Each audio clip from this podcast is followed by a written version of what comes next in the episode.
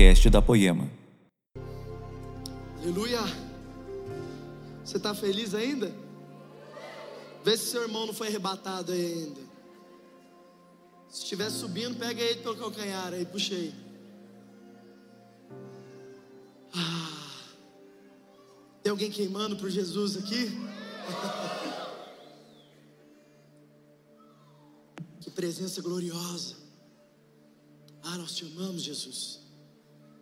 É muito bom o que a Rai falou aqui na hora da oferta. Que família nós pertencemos. Você se alegra de fazer parte dessa família? eu não sei você, mas eu me sinto privilegiado. Privilegiado de estar aqui, privilegiado de fazer parte dessa família, de fazer parte dessa casa. Nesse lugar onde nós somos confrontados, onde nós somos muitas vezes questionados, outros dias a gente é arrebentado.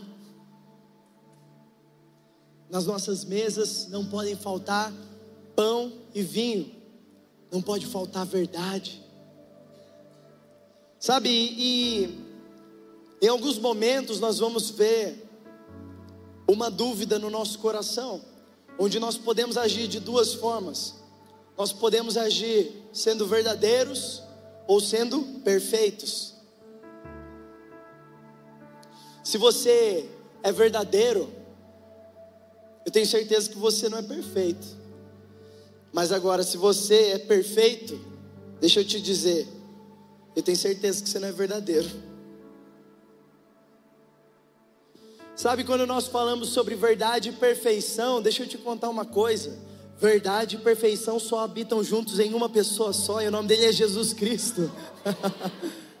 Verdade e perfeição só há em um só, igreja, e o nome dele é Jesus. Ele já veio, ele já morreu, eu tenho uma ótima notícia: em breve ele vem. Ele vem e todo olho verá, todo olho, fica tranquilo, meu irmão. Você vai ficar sabendo quando ele voltar, porque a Bíblia é clara quando ela diz: todo olho verá. Sabe? Se é para a gente escolher ficar com alguma coisa, é melhor a gente ficar com a verdade do que com a perfeição, porque é melhor uma verdade que te decepciona do que uma perfeição que te engana. É melhor uma verdade que decepciona do que uma mentira que te agrada. Alguém aqui já ouviu a pressa é inimiga da perfeição? Eu acho que no nosso caso é um pouco diferente. Eu acho que a verdade é inimiga da perfeição. Ou melhor, a perfeição é inimiga da verdade. Por quê? Porque ou você é perfeito, ou você vem aqui e apresenta para nós uma versão sem falhas, 2.0, incrível sua. Ou você apresenta você de verdade, que provavelmente vai decepcionar alguém. Alguém aqui já foi decepcionado pela igreja? Se não, fique tranquilo, já já vai chegar seu momento. Sua hora de brilhar está chegando. Sabe, talvez eu, eu, lembro de um dia que eu estava andando de Uber, e aí o cara falou: Você vai. Você está indo para a igreja? Eu falei: Tô. Ele falou: Qual a igreja? Eu falei: Poema. Ele. Ele era meio. Pô, tá dando uma sobrada aqui no microfone, não sei se é por causa do retorno. É, ele me falou: Como que, como que é o nome da igreja? Foi Poema. Ele já fui lá. Ele era meio humano assim, então ele falou: Parça, já fui lá. Eu falei: É mesmo? Ele é, mas não volto mais lá não. Eu falei: Por quê? Ele falou: Vi muita gente que faz coisa errada lá. Eu falei: Ué, mas você esperava ver ele onde? Pô, calma aí, você veio para a igreja para ver gente perfeita. Irmão, você vai no hospital, você vai ver o quê? Doente. Você vai, irmão, você, o seu objetivo aqui não são as pessoas. Se você não ia no hospital, porque lá tem doente, o seu objetivo é o que? A cura. O seu objetivo aqui na igreja é como se você fosse no aeroporto. Você quer o quê? Chegar até o seu destino final, mas pra, até lá você tem que cruzar com muita gente que vai fazer parte do seu destino, mas que eles vão rachar a conta do avião com você.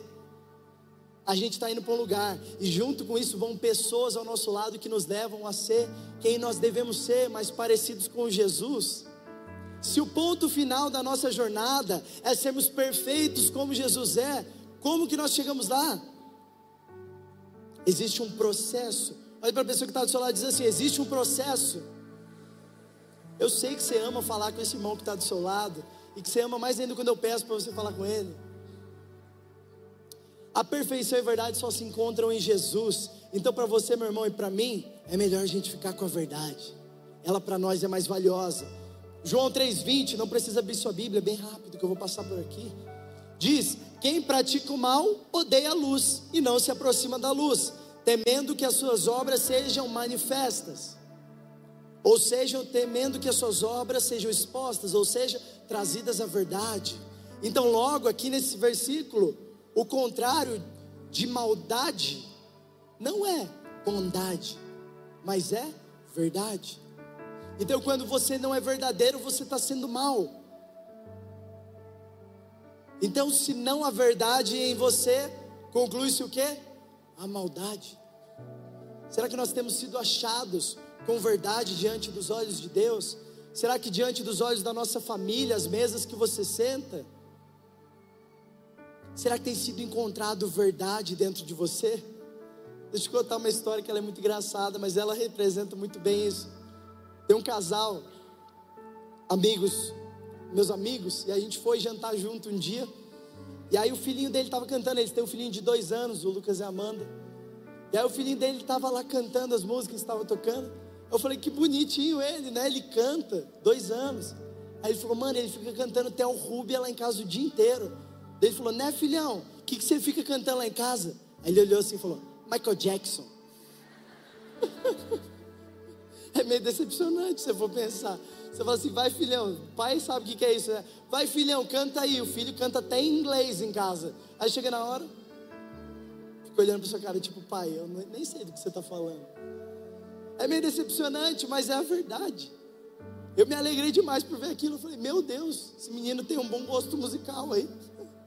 Mateus 5, no versículo 48, irmão, se tem um versículo que eu gostaria de retirar da Bíblia, é esse aqui. Portanto, sede vós perfeitos, como perfeito é o vosso Pai Celeste. De boa, né? Ser perfeito. Se, se eu pudesse, eu tirava esse versículo aí. Você fala para mim, ué, Léo, você não falou que entre verdade e perfeição é melhor ficar com a verdade? Mas aqui nós estamos falando, como a gente chega nesse estado de perfeição? Quando nós somos cada vez mais transformados à imagem e semelhança daquele que nos chamou. Então, dia após dia, de glória em glória, nós somos um pouquinho mais parecidos com Ele. Vem um processo e tira um pouco mais de você e começa a surgir Cristo. Vamos lá, alguém? Sabe, meu pai pediu para eu parar de falar vamos lá, alguém. Ele falou que não combina muito comigo. Ele falou que combina mais com Mark Schubert. Então, vou me esforçar aqui para tentar parar de falar isso aqui. Você me ajuda. Meu irmão, como é que eu vou ser perfeito? Fala para mim, como que eu vou ser perfeito se eu chego em casa, eu bato o dedinho na quina da cama, eu perco a salvação, irmão? Como que eu vou ser perfeito? Como que eu vou ser perfeito se às vezes você vai, você chega em casa, aí você chegou do society, você maridão, aí você não, você esqueceu de tirar a bendita bolinha preta da sua chuteira. Como que a sua mulher não vai perder a salvação? Como que a sua mulher, Pensa com a cabeça dela agora, dá dó. Como que fala para mim como é que eu vou ser perfeito se eu fico bravo no trânsito? Irmão, escuta essa aqui, Para me redimir, eu não era pastor ainda na época. Eu estava andando de carro. E você sabe como é que é o trânsito em Taubaté. Tem uma norma aqui que toma multa se der seta. Eu estava andando e de repente eu estou no cruzamento, o cara vem e para o carro dele no meio do acostamento, só que eu estou vindo a 50 por hora. Aí eu desviei do carro dele, só que como eu não xingo nem nada, eu aperto a buzina. Então eu desviei assim. E aí eu olhei para trás no retrovisor. Irmão, por isso, olhe para olhe as coisas que estão adiante, deixe o passado para trás. Eu olhei para trás e ele estava com ele estava fazendo assim para mim, ó. Mas não era com esse dedo. Ele estava fazendo assim para mim. E aí um ódio começou a possuir meu coração de uma forma que eu abaixei o vidro, enfiei a cabeça para fora e eu fui xingar ele. Só que graças a Deus nessa fração de segundos eu lembrei que eu sou crente. Aí eu respirei fundo e falei: Vacilão! E aí eu voltei para dentro do carro, só que eu esqueci que minha esposa estava do meu lado, né? Então eu voltei e já nem olhei para a direita. Já fiquei aqui reto. Aí ela já estava me olhando assim, ó. Aí eu falei: que, que, que você quer fazer mais tarde? Porque como é que eu vou ser perfeito se o Netflix agora mandou uma notificação que vai tirar minha senha que eu divido com meu irmão? A Bíblia falou para eu repartir as coisas, a Netflix não deixa. Irmão, como que você vai ser perfeito? Como? Se a gente passa tanta raiva. Olha para o seu irmão lindo, maravilhoso do seu lado e diz assim: Deus tem um processo. Deus tem um processo, igreja, para nos levar até esse lugar. Tem um processo pelo qual nós passamos. E esse processo se chama humilhação. Escuta isso aqui, que isso aqui é uma chave de Deus para a sua vida. Você vai ser humilhado. Notícia boa, né? Você vai ser humilhado. E para nós, isso é muito difícil de ouvir. Meu Deus, eu vou ser humilhado. Eu vou ser humilhado. Como assim eu vou ser humilhado? Em 1 Timóteo, no versículo 6, no capítulo 6, versículo 11, vai dizer: Tu, porém, homem de Deus, foge dessas coisas, antes segue a justiça, piedade, fé, amor, constância e mansidão. A palavra segue significa se esforce com todo empenho para adquirir. Eu gostaria de destacar a palavra constância. Significa a característica da pessoa que não se desvia do seu, do seu propósito e de sua lealdade à fé e piedade, mesmo diante das maiores provações e sofrimentos. Você busca com todo o empenho não se desviar nem para a esquerda nem para a direita, mas seguir rumo ao alvo que é Jesus, mesmo diante das maiores provações, você permanece. Sabe, nesse mundo nós teremos aflições. Nessa hora ninguém diz amém, né? Se eu não queria sofrer aflições, eu queria, que minha vida, eu queria que minha vida fosse fácil. Eu não sei se você é um desses crentes que gosta de ah, tribulação. Eu, eu, eu gosto de, de boa, minha vida é tranquila. Não queria ter que passar por essas coisas. Mas eu sei que eu preciso passar para eu me tornar quem Deus espera que eu me torne. Sabe, diversas coisas da sua vida vão te humilhar. Muitos dias, pessoas que você não espera vai te humilhar. Deixa eu te contar uma história do dia que meu pastor Henrique Ladentinho me humilhou. Hoje ele tá, agora ele está aqui para se defender. Irmão, estávamos nós, deixa eu te contar os três meliantes: Henrique Ladentim, Gustavo Strumiello e Leandro Barreto. Três meliantes contra mim. A gente foi para Curitiba junto.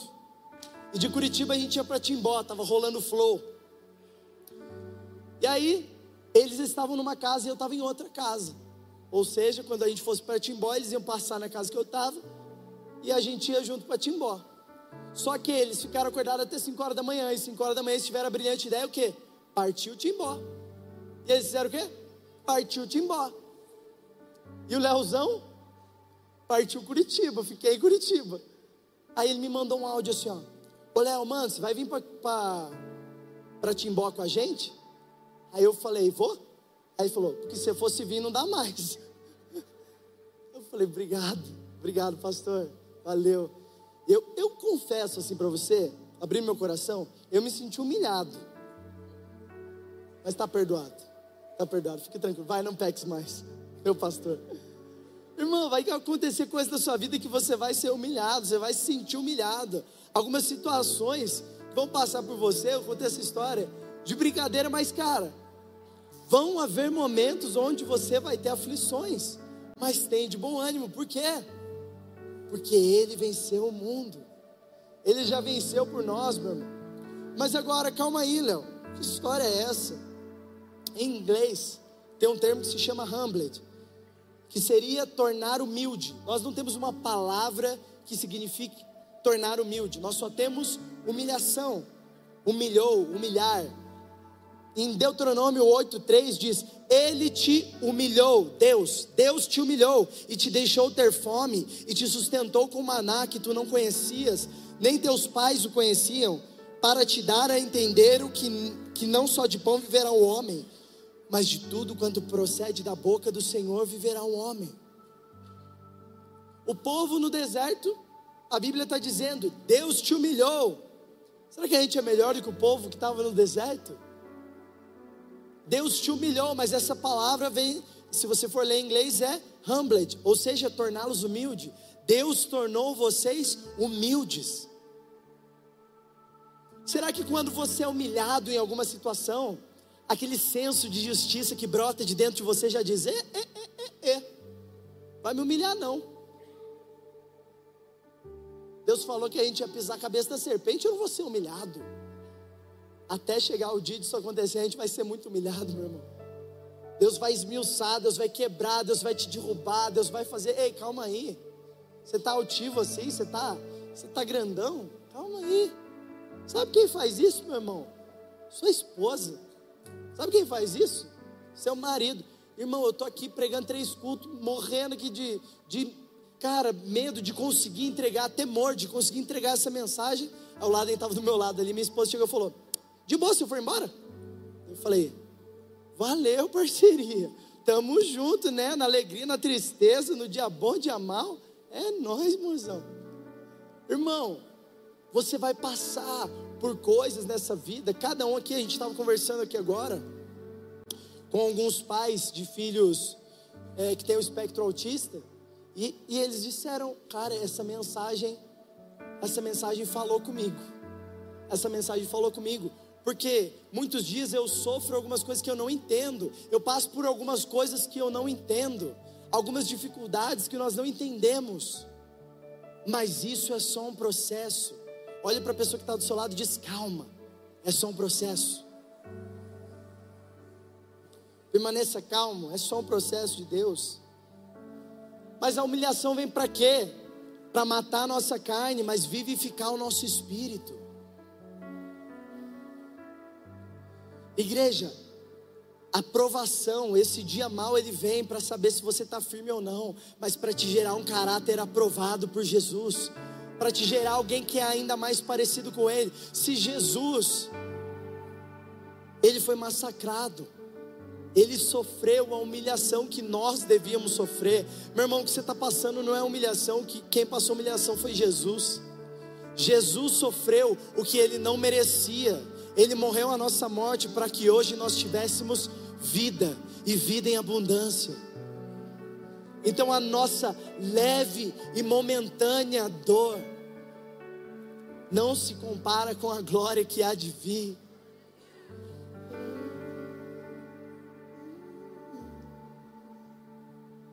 Não se compara, não se compara, não se compara, não tem como comparar. E o Leandro ele liberou uma chave sobre nós algumas semanas atrás aqui quando ele disse que só é humilhado quem não se humilha. Se você está sendo humilhado, meu irmão, deve ser porque você não tem se humilhado diante da poderosa mão do Senhor. Mas agora, não há como derrubar alguém que já está prostrado, não há como rebaixar alguém que já está no lugar mais baixo. Se nós estamos num lugar completamente submetidos à vontade de Deus, à poderosa mão de Deus, não existe nada nem ninguém que pode nos derrubar, meus irmãos, porque nós estamos prostrados sob a mão do Altíssimo. Mateus, no capítulo 23, no versículo 12, vai dizer: Quem a si mesmo se exaltar será humilhado, e quem a, a si mesmo se humilhar será exaltado. Se você tem muitas coisas para dizer a seu respeito, se preocupa. Se preocupe. Porque quem se exalta será humilhado. Mas se você se comporta como menor, se você se comporta como Jesus, como eu preciso de você. Será que nós perdemos esses olhos, igreja? Esses olhos de saber quem nós somos, de saber quem nós temos sido. Sabe, alguns dias atrás eu estive com um pastor de um estado bem longe daqui, de uma, um estado bem longe, bem longe mesmo. E eu não sei se você sabe, mas tem muitas pessoas que se alimentam do que vem daqui da nossa casa. Tem muitas pessoas que, que ouvindo essa palavra vieram para cá, o pessoal do morada, muita gente veio por causa do que flui dessa casa. Então esse pastor, ele virou e me disse, ele falou, Léo, de verdade, eu posso te dizer uma coisa? Eu não quero chegar no Leandro, eu não quero uma jornada para, ah, eu quero ser amigo do Leandro, eu quero receber o que cai da mesa de vocês, sabe, eu não me sinto pequeno, eu não me, não me apequeno, mas eu sei o meu lugar, até as migalhas que caem da mesa de vocês me alimentam. Nós estamos falando de um pastor a quilômetros e quilômetros de distância daqui. Será que você tem tido essa mesma fome de se alimentar do que Deus tem derramado na nossa casa?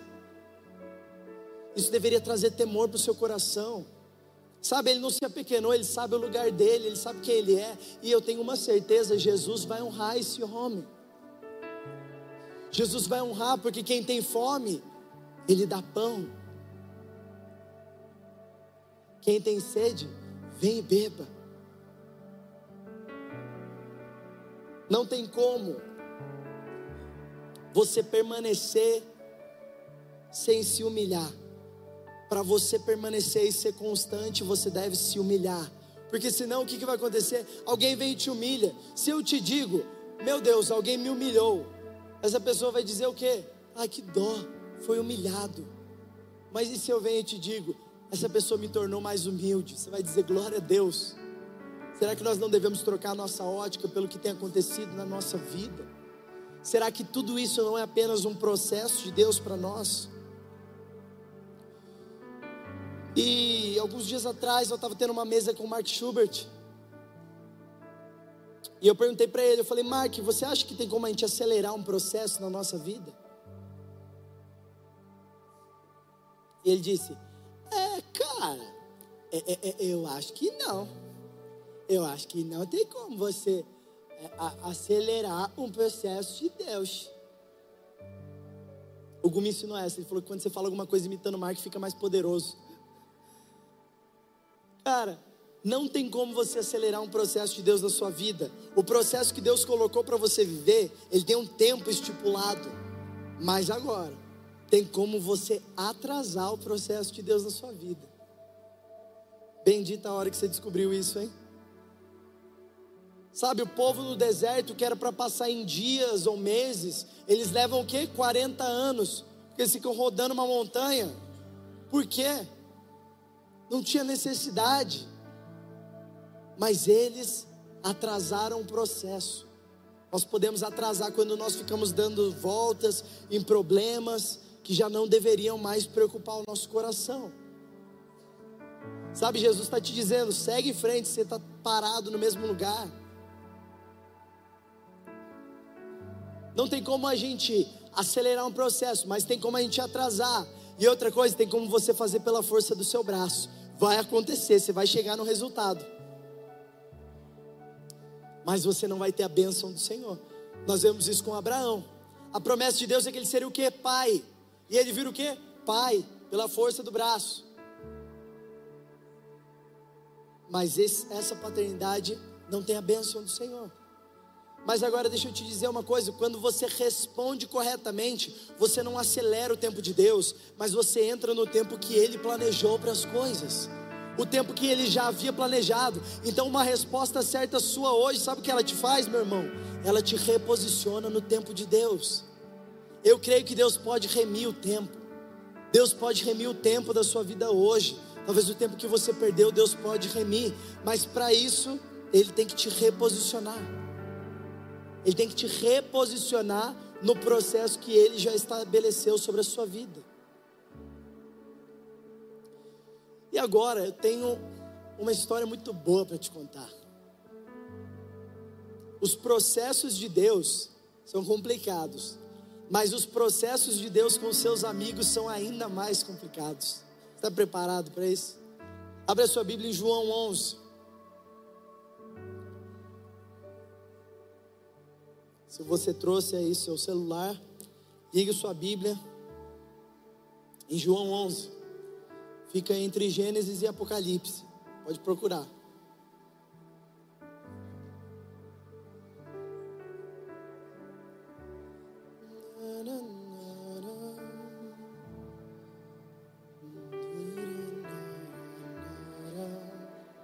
É difícil para músico não cantar, gente. Me esforçando. João 11, no versículo 1. estava enfermo Lázaro de Betânia, da aldeia de Maria e de sua irmã Marta. Essa Maria, cujo irmão Lázaro estava enfermo, era a mesma que ungiu com bálsamo o Senhor e lhe enxugou os pés com os seus cabelos. Mandaram, pois, as irmãs de Lázaro dizer a Jesus: Senhor, está enfermo aquele a quem amas. Irmão, presta atenção nisso aqui que está sendo dito.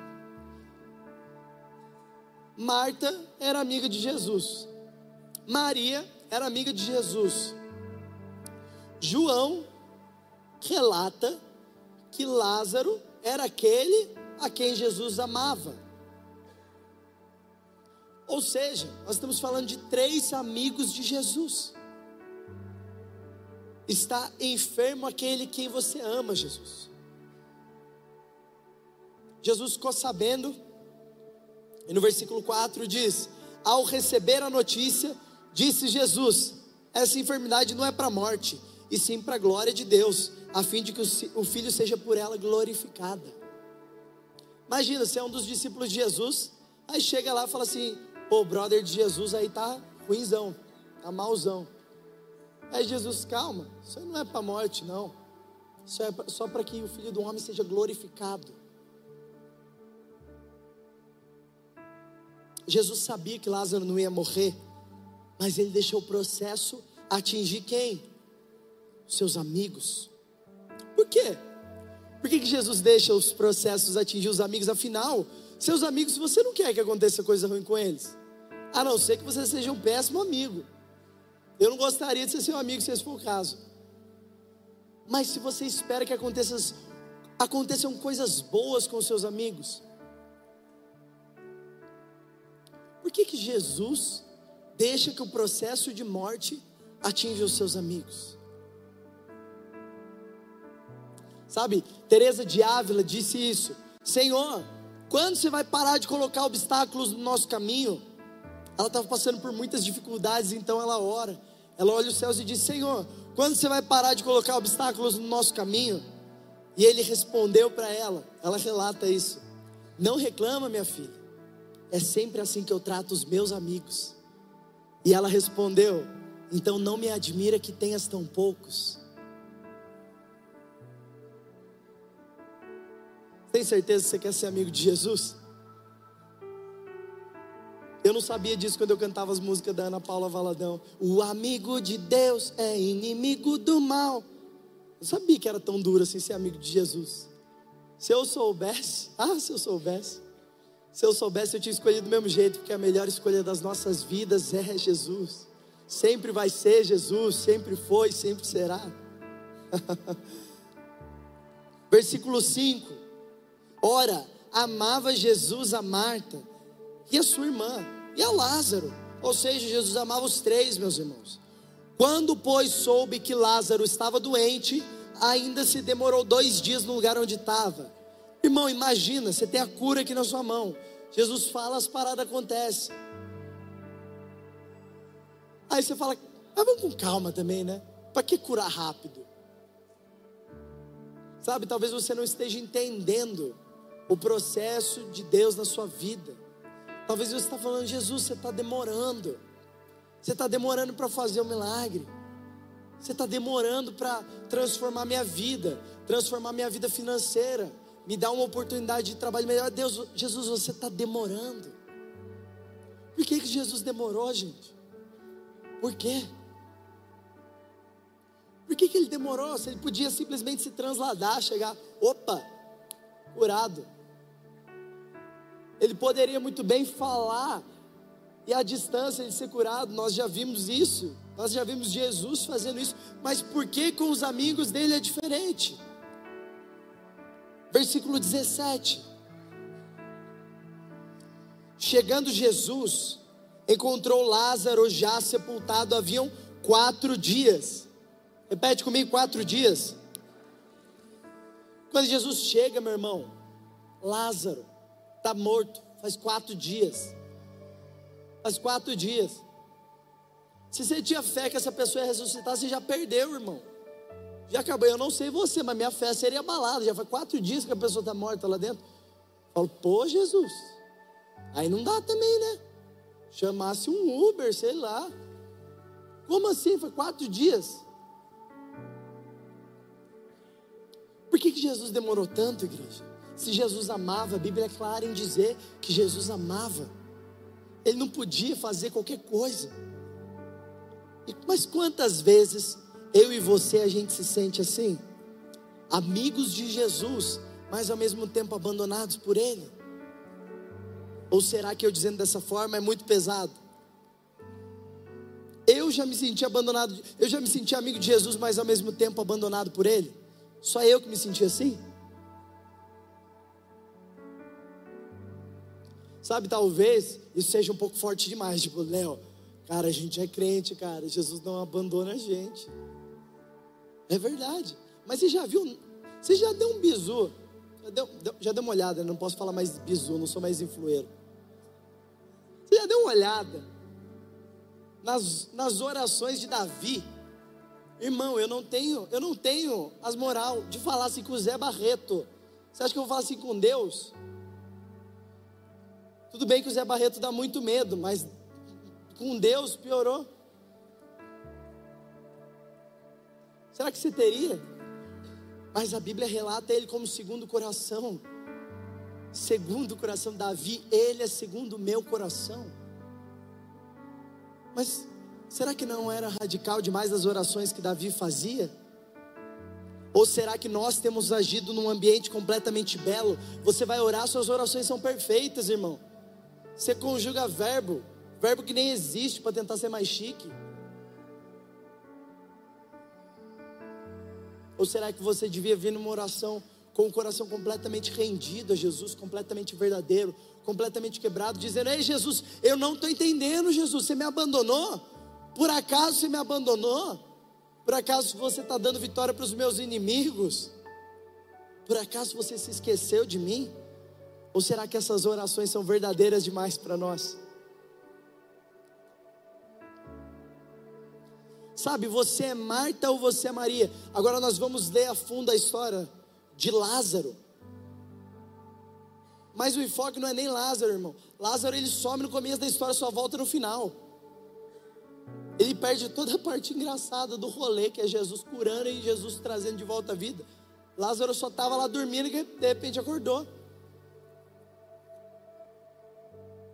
Versículo 19: Muitos dentre os judeus tinham vindo ter com Marta e Maria para as consolar a respeito de seu irmão. Marta, quando soube que vinha Jesus, saiu ao seu encontro. Maria, porém, ficou sentada em casa. Olha a diferença das duas irmãs. Como é que pode, dentro de um ventre, vir duas mulheres diferentes? Mas vem, Marta, toda retada, toda braba, e Maria, que contemplava Jesus. A Bíblia, o versículo, o capítulo começa dizendo que Maria, aquela lá, gente. João está explicando para nós o que? Aquela lá que fica aos pés de Jesus, sabe? Aquela lá, todo mundo sabe. Que lava os pés de Jesus, seca o cabelo. Coisa estranha. Ela, essa mesmo. Agora, Marta é o que? Marta é conhecida pelo que, igreja? Trabalhar. Marta é a correria, Marta é que faz o negócio acontecer. Marta, eu não sei você, mas a minha imaginação é um pouco fértil. Eu imagino Marta, tipo aquelas tia que tem uns bob no cabelo, que fica na porta de casa assim, começa a ter uma briga na rua, ela já sai assim. Sabe? Todo mundo tem umas tia dessa. Ela fica assim: o que está acontecendo aí? Que negócio é esse aí? De repente ela fica sabendo que Jesus chegou. Ela, ah, eu vou falar com Jesus. Por quê? Porque afinal ela era amiga. E ela vai na direção de Jesus. Ela diz o quê?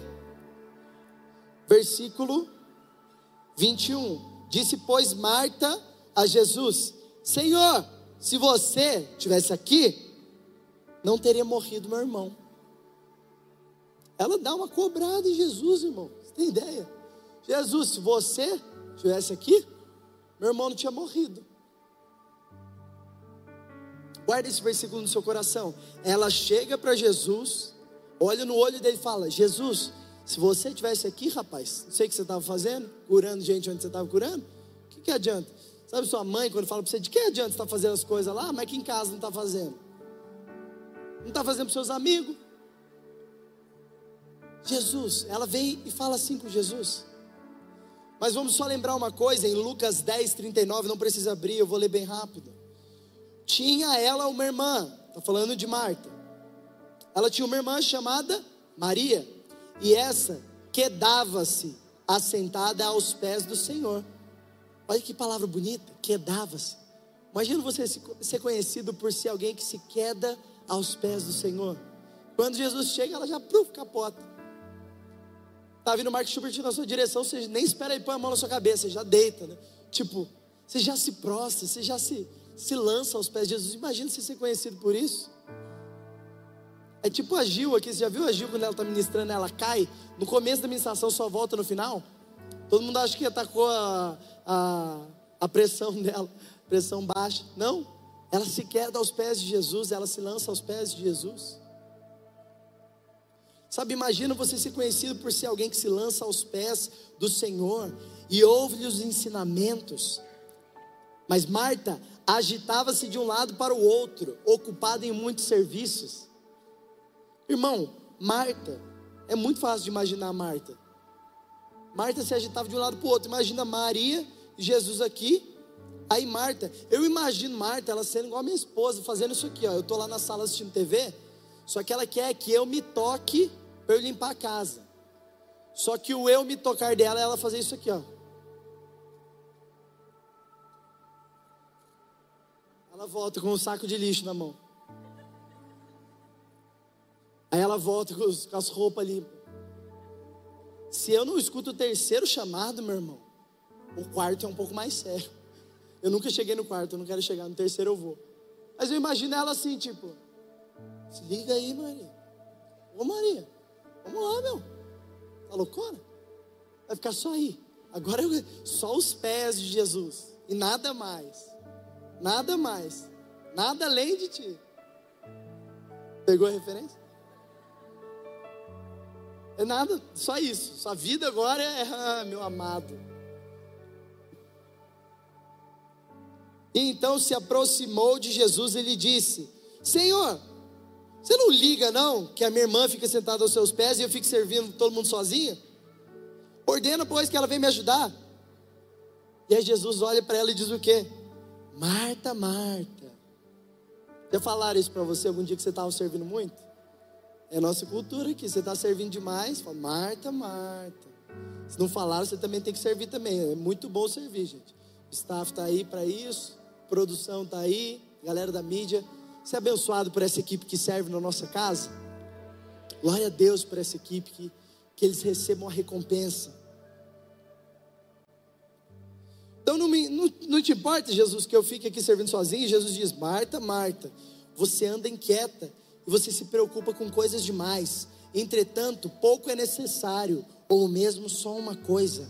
Maria escolheu a melhor parte e ela não lhe será tirada.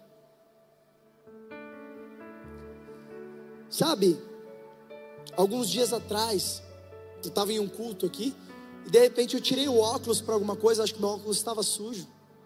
E aí eu comecei a adorar com o olho fechado, mesmo quando eu abri, eu não sei se você sabe, mas eu tenho tipo 4 graus, eu não enxergo nada aqui, eu não estou enxergando a cara de ninguém. Se você mostrar a língua, eu não vou ver, entendeu? Tipo, sua cara é só um, um borradão assim para mim. E eu comecei a adorar, de repente, quando eu abri os olhos, eu não enxergava nada. E eu falei, nossa, deixa eu pegar meu óculos. Jesus falou, não, não põe o óculos, não. Eu falei, por quê? Aí ele falou, quando você não enxerga o natural, você vê muito melhor o espiritual. É melhor que você não enxergue as coisas naturais para você enxergar as coisas espirituais. Só se entrega e não deixa nada roubar sua atenção. Será que a gente vem num culto aqui e deixa tudo? É tudo. Gente, a nossa igreja é linda, amém? Eu acho a minha igreja linda. Você vem aqui, você fica avaliando todo mundo, você, você é sommelier de culto. Você vem aqui para ficar avaliando. Feche seu olho, irmão. Bota no modo avião aí, levanta voo na presença de Deus.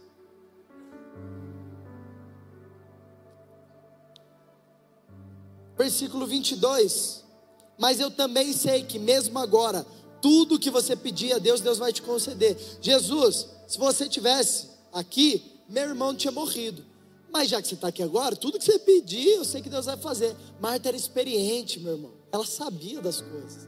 Marta, ela não é do mal, Marta é do bem. Marta é muito boa. Marta é prestativa demais. Marta é maravilhosa.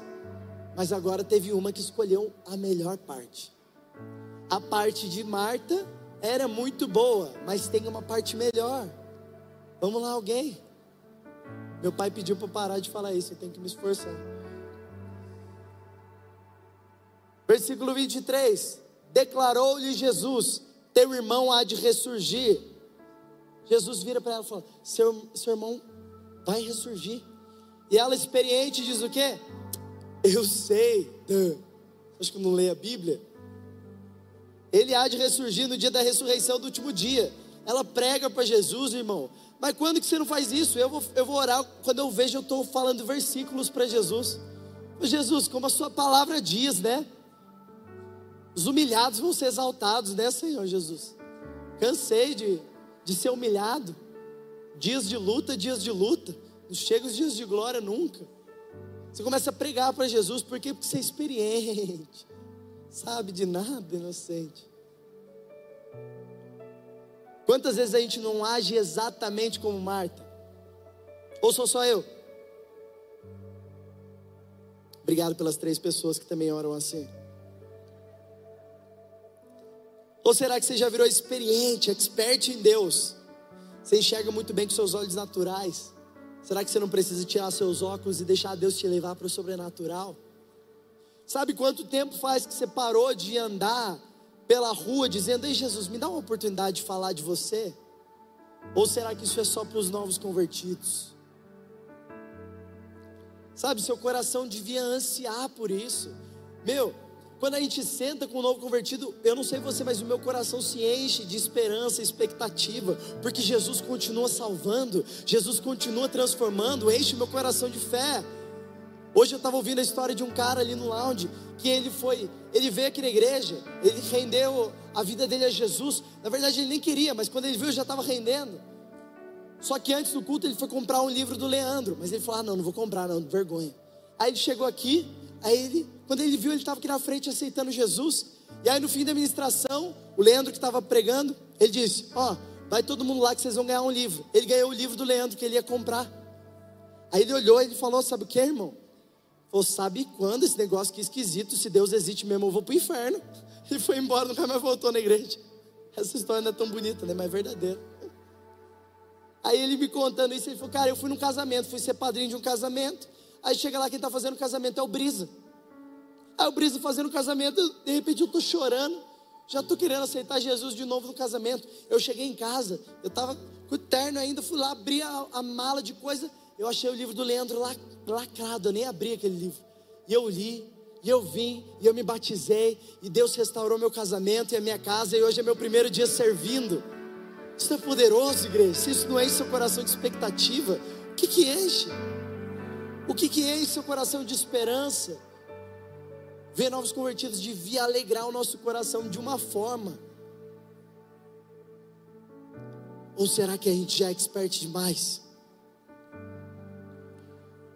Versículo 25: Disse-lhe Jesus: Eu sou a ressurreição e a vida. Quem crê em mim, ainda que morra, viverá. E todo que vive e crê em mim não morrerá eternamente. Você crê nisso?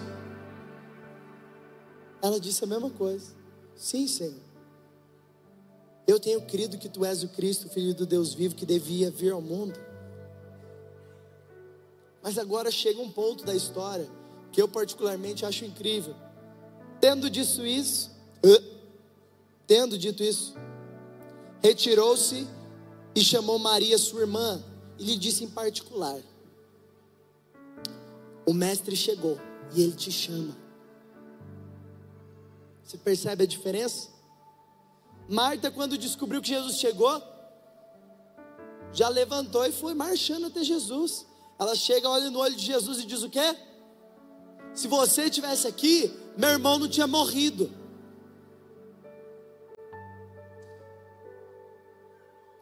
Agora Jesus fala para ela: tá bom, então volta lá e chama que tem intimidade comigo. Então ela volta e diz: Ei Maria, Jesus está te chamando. E ela ouvindo isso, levantou-se depressa e foi ter com ele. Olha a diferença da postura. Enquanto Marta vai até o encontro de Jesus para cobrar Jesus de algo, Maria faz o quê?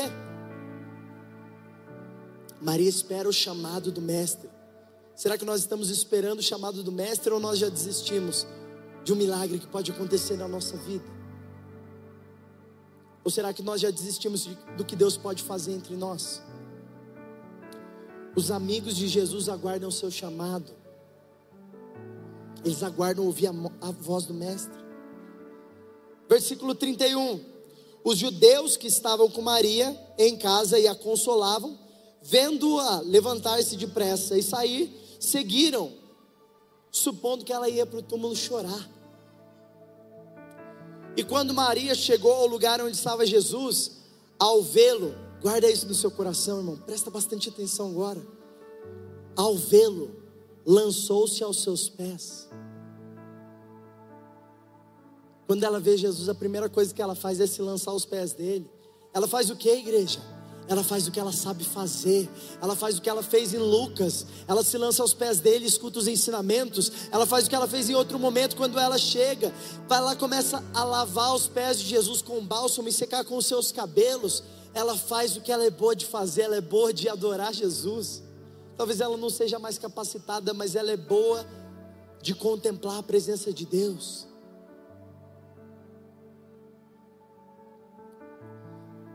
Ela lança se lança aos pés de Jesus e sabe o que ela diz? Senhor, se você tivesse aqui, meu irmão não tinha morrido.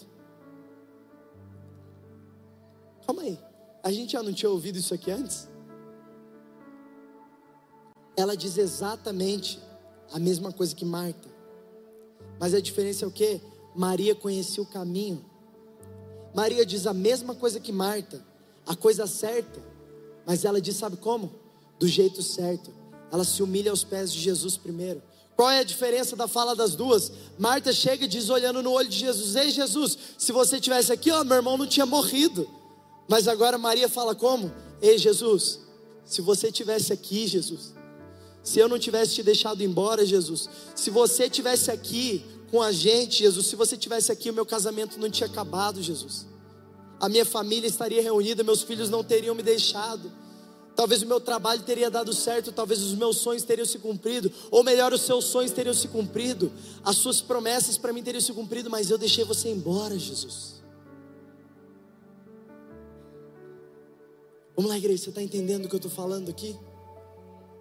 Maria diz a mesma coisa do que Marta, mas ela diz da posição certa. Não é o que você diz, mas é a posição em que você se coloca. Será que você tem se colocado numa posição onde Deus te deve algo?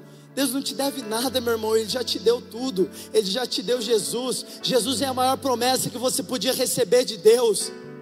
Jesus, é em Jesus nós temos vida, e vida em abundância, nós temos redenção. O nosso passado que um dia nos condenou, hoje não nos condena mais, hoje nós temos livre acesso. O véu que separava, hoje não separa mais nós podemos nos achegar confiadamente ao trono da graça de Deus, a fim de encontrar misericórdia. Existe misericórdia para nós, mas sabe o que você deve fazer? Se colocar no menor lugar, no lugar de dependência, no lugar de humilhação, um lugar onde você reconhece com verdade quem você é. Você reconhece, meu Deus, eu sou um homem impuro, eu habito num povo de impuros lábios, Senhor. Mas assim como Martinho Lutero um dia disse, quando eu olho para mim, eu não vejo como me salvar, mas quando eu olho para Cristo, eu não vejo como me perder. Não há salvação em nenhum outro, igreja. Não há. Nós devemos saber a nossa posição diante de Deus. A nossa posição é nos lançarmos aos seus pés e dizer: Ei, Jesus, se você estivesse aqui, as coisas teriam dado certo, Jesus. Não certo como eu espero, mas o certo que você espera, Jesus. Dar certo não é as coisas saírem como você planejou. Dar certo é você estar em conexão com o que Deus tem falado ao seu coração. Versículo 33, se a banda puder vir aqui me ajudar.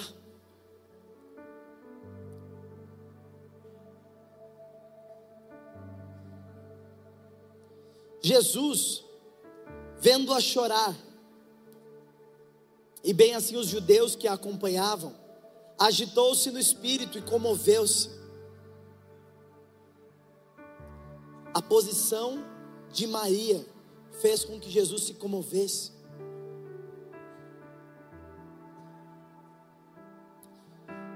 Será que a nossa posição faz Jesus dizer assim: Ei, calma aí, chama quem tem intimidade? Ou faz Jesus se agitar no espírito? Será que toda a sua bagagem, nesse momento eu estou falando com quem é, é crente aqui há bastante tempo, ou pouco tempo também, como você se identificar?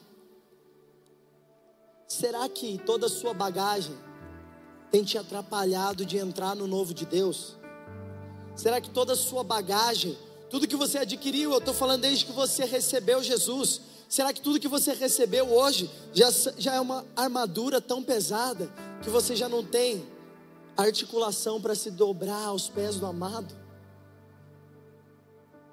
Eu não estou te falando de coisas ruins, eu estou te falando de coisas boas, coisas boas, mas que um dia foram boas, hoje já não servem mais. Deus tem algo novo para você, Deus tem algo novo para a sua vida. A Rai profetizou isso aqui durante a oferta. Existe algo novo, existe novidade de vida disponível para você hoje. Existe, existe. Mas para isso nós precisamos o quê? Nos, nos despir do velho deixando para trás as coisas que um dia nos sustentaram, que um dia foram boas, porque Deus tem algo melhor para nós hoje. Sabe, Léo, mas eu não estou entendendo que processo é esse que eu estou passando. Esse processo é para te tornar parecido com Jesus. Esse processo é para que cada vez mais nós sejamos tornados a imagem e semelhança, a imagem e semelhança daquele que tira o pecado do mundo. Sabe, é melhor você ser verdadeiro agora, porque você sendo verdadeiro agora, reconhecendo a sua posição agora, um dia nós seremos perfeitos como Ele é. Um dia nós seremos plenamente transformados à Sua imagem e semelhança. Mas até esse dia é um processo, meus irmãos. É um processo. É alinhamento atrás de alinhamento. São mesas onde. Sabe o que você precisa ter? Que postura você precisa ter uma mesa? Uma postura vulnerável uma postura vulnerável, uma postura verdadeira. Seus irmãos aqui precisam te conhecer, saber quem você é, saber das suas dificuldades. Porque assim, confessando os nossos pecados, como é dito em Tiago 5,16, nós somos cada vez mais curados e transformados e restaurados, cada vez mais prontos para o grande dia, o dia do encontro como uma noiva que se arruma, que se perfuma, que passa dia após dia esperando o grande dia, ansiando pelo momento do encontro com o amado. Se coloque em pé, gente. E Jesus perguntou: Onde vocês o sepultaram? E eles responderam: Senhor, vem ver. E Jesus chorou. Igreja, você tem noção disso? Não perca sua atenção agora. Jesus chorou você crê que Jesus chorou? O Espírito Santo roga por você com gemidos inexprimíveis. Sabe, os céus estão clamando por você.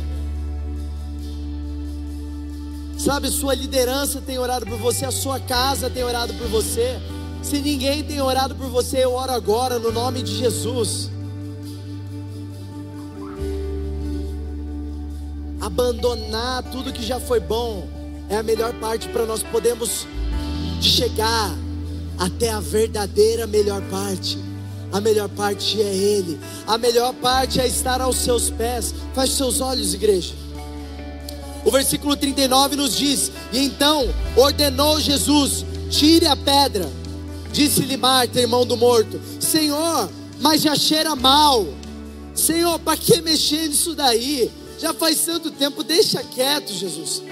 Sabe, talvez a transformação que você tem pedido para Jesus, o que você tem ansiado há tanto tempo, para isso você vai ter que mexer em um lugar que é desconfortável. Para isso você vai ter que rolar uma pedra. Talvez isso seja desconfortável para você, meu irmão. E é com você mesmo que eu estou falando. já cheira mal, é melhor não mexer. Mas talvez o milagre que você tenha tanto pedido para Deus, ele só depende disso. Rola a pedra. E respondeu-lhe Jesus: Eu não te disse que se você crer, você vai ver a glória de Deus? Gostaria de falar com você que se sentiu tocado por essa mensagem, por essa palavra viva e eficaz. Se você precisa, igreja, mantenha os seus olhos fechados. Você que precisa vir até aqui à frente para apresentar o seu coração para Jesus. Mantenha os seus olhos fechados, não seja um espectador. Se Jesus não está falando com você, para você vir até aqui à frente, não tem problema. Eu estou falando, existem pessoas aqui que essa mensagem está falando com você agora. Quero te convidar, sai do seu lugar e vem até aqui à frente. Vem até aqui à frente, dê um passo de fé. Não deixe que a sua experiência te segure. Se lance aos pés de Jesus, se lance aos pés do amado. Sabe, eu vou fazer mais uma vez esse convite. Eu sinto que ainda existem pessoas que precisam fazer isso. Se você sente isso, sai do seu lugar e vem aqui até agora. Vem até aqui à frente. Jesus está te chamando hoje. Você que talvez te falta forças para caminhar, venha bem aqui perto do, do púlpito. Existem mais pessoas chegando. Sabe, Jesus está te dizendo hoje: rola a pedra, move isso. Porque se você crer, você vai ver a glória de Deus se manifestando hoje aqui. Tiraram então a pedra, e Jesus, levantando os olhos para o céu, disse: Pai, graças eu te dou, porque você me ouve. Aliás, eu sei que você sempre me ouve, mas assim eu falei por causa da multidão presente, para que creiam que tu me enviaste.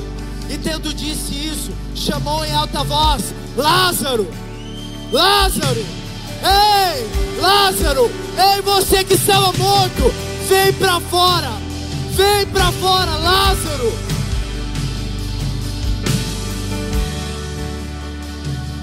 Vem para fora. E então saiu aquele que estivera morto, tendo os pés e as mãos ligados por ataduras e o rosto envolto num lenço. Então lhes ordenou Jesus: desatai e deixai-o ir. Muitos, pois, dentre os judeus que tinham vindo visitar Maria, vendo o que fizera Jesus, creram nele. Meu irmão, deixa eu te dizer uma coisa: a transformação que Jesus vai fazer na sua vida, a transformação que Jesus vai fazer na sua vida, Ele vai fazer pessoas crerem através de você.